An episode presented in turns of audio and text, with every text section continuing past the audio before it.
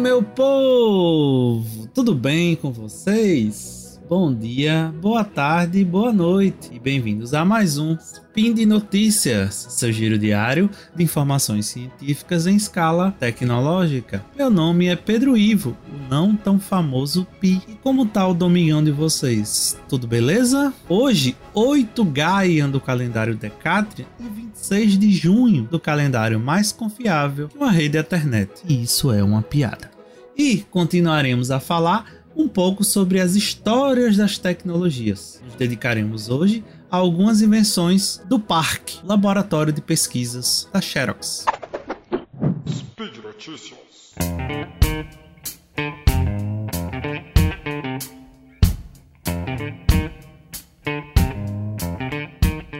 Quando falamos da Xerox, lembramos de duas coisas primeira delas, obviamente, a máquina copiadora, que tão famosa no Brasil acabou virando um sinônimo de fotocópia. Ninguém chega numa fotocopiadora e pede, moço, me dê duas fotocópias da minha identidade, não é?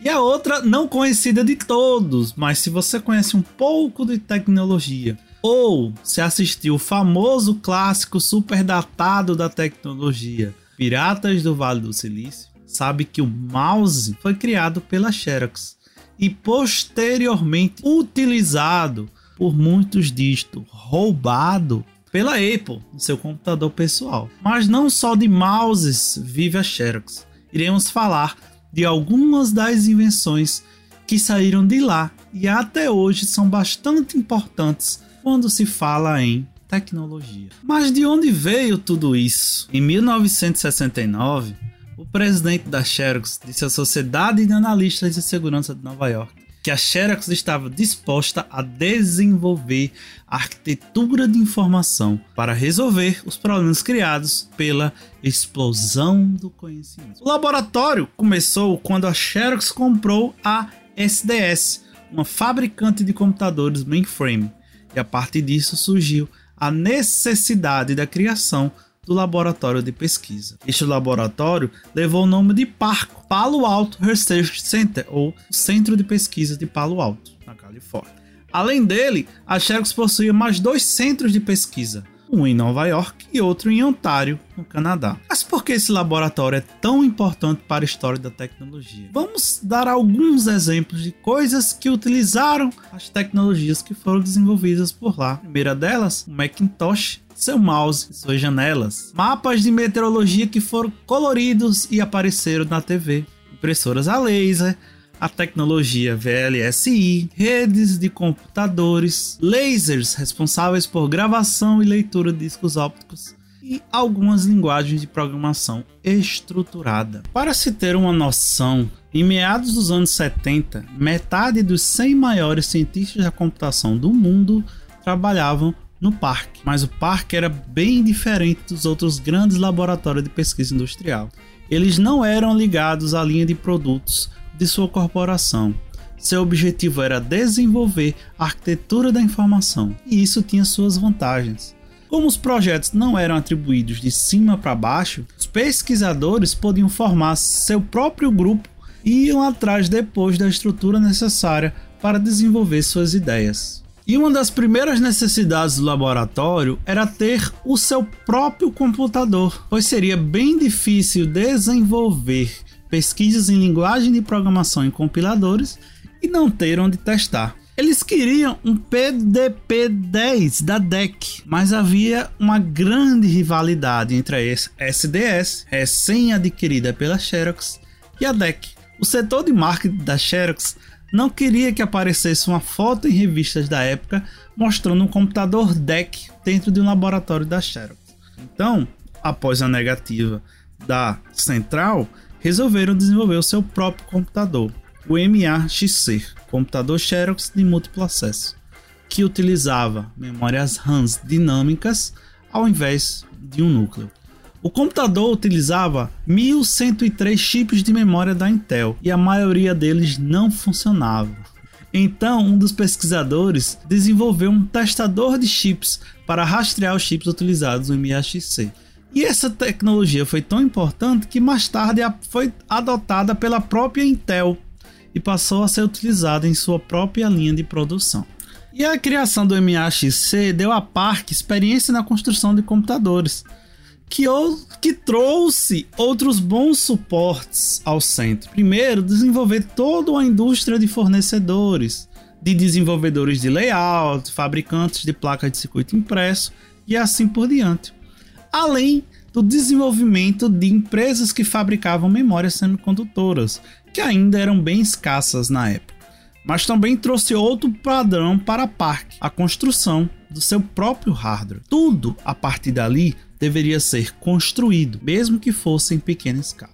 Uma coisa que até hoje gera discussão entre pesquisadores, pois muitos ainda dizem que se você está construindo, você não está pesquisando. Coisa que eu, Pedro Ivo, sou totalmente contrário. A história da tecnologia nos diz que o primeiro computador pessoal desenvolvido nos Estados Unidos foi o MIDS Altair, o famoso Altair, vendido como kit de hobby em 1976.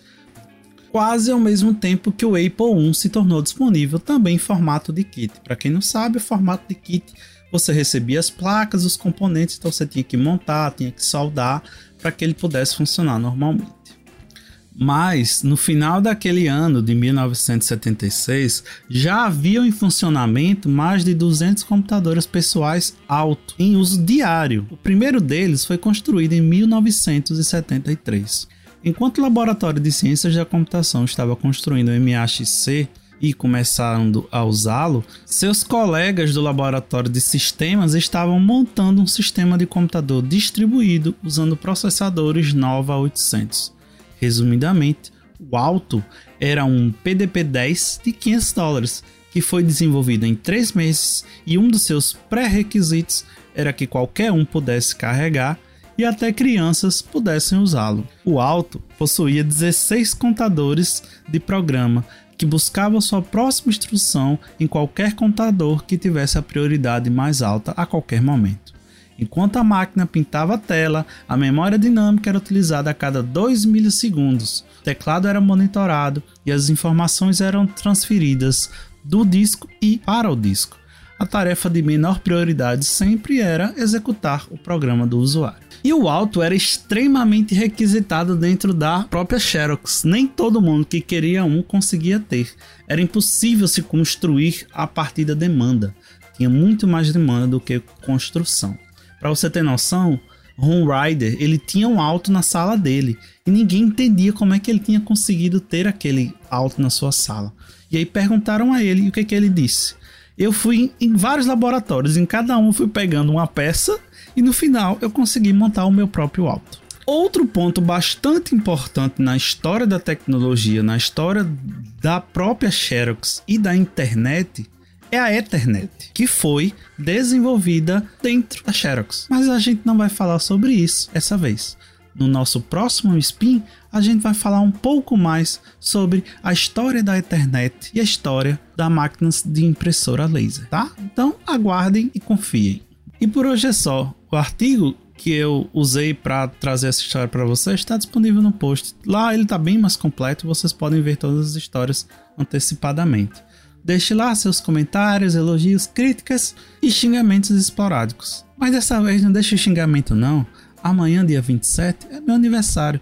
Que tal deixar um, só um emoji de um bolinho de aniversário lá, que eu já vou ficar muito feliz com a lembrança de vocês. Um abraço a todos. Lembro que esse podcast só é possível acontecer por causa do meu, do seu, do nosso apoio ao patronato do SciCast, tanto no Patreon, PicPay e Padrim. Um grande abraço, uma ótima semana a todos e até amanhã. Beijos!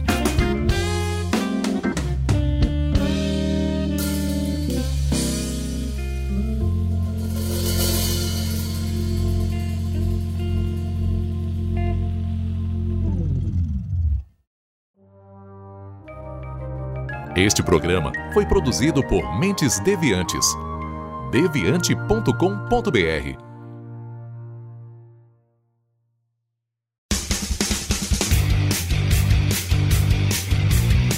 Cortes, edição de podcast.